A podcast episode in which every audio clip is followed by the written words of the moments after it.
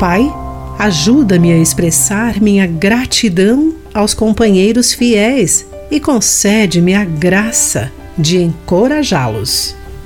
Olá, querido amigo do Pão Diário. Muito bem-vindo à nossa mensagem de esperança e encorajamento do dia. Hoje vou ler o texto de Glenn Peckham com o título Companheiros em Cristo. Um estudo feito pela Universidade de Harvard sobre o desenvolvimento adulto resultou em maior compreensão da importância dos relacionamentos saudáveis.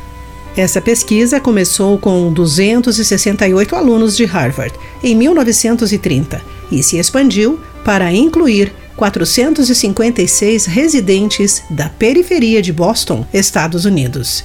Todos foram entrevistados e seus históricos médicos examinados periodicamente. Descobriu-se que os relacionamentos íntimos são um maior fator para se prever a felicidade e a saúde. Provou-se que, se nos cercarmos de pessoas certas, provavelmente teremos maior sensação de alegria. Isso parece refletir o que Paulo descreveu em Filipenses capítulo 1.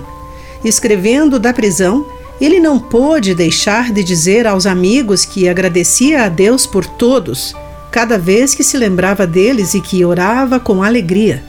Mas eles não eram apenas amigos, eram irmãos e irmãs em Cristo, que tinham participado da graça de Deus, tinham sido seus parceiros no Evangelho. O relacionamento deles era de compartilhamento e de reciprocidade, uma comunhão moldada pelo amor de Deus e pelo Evangelho. Sim, amigos são importantes, mas companheiros em Cristo são catalisadores da alegria profunda e verdadeira.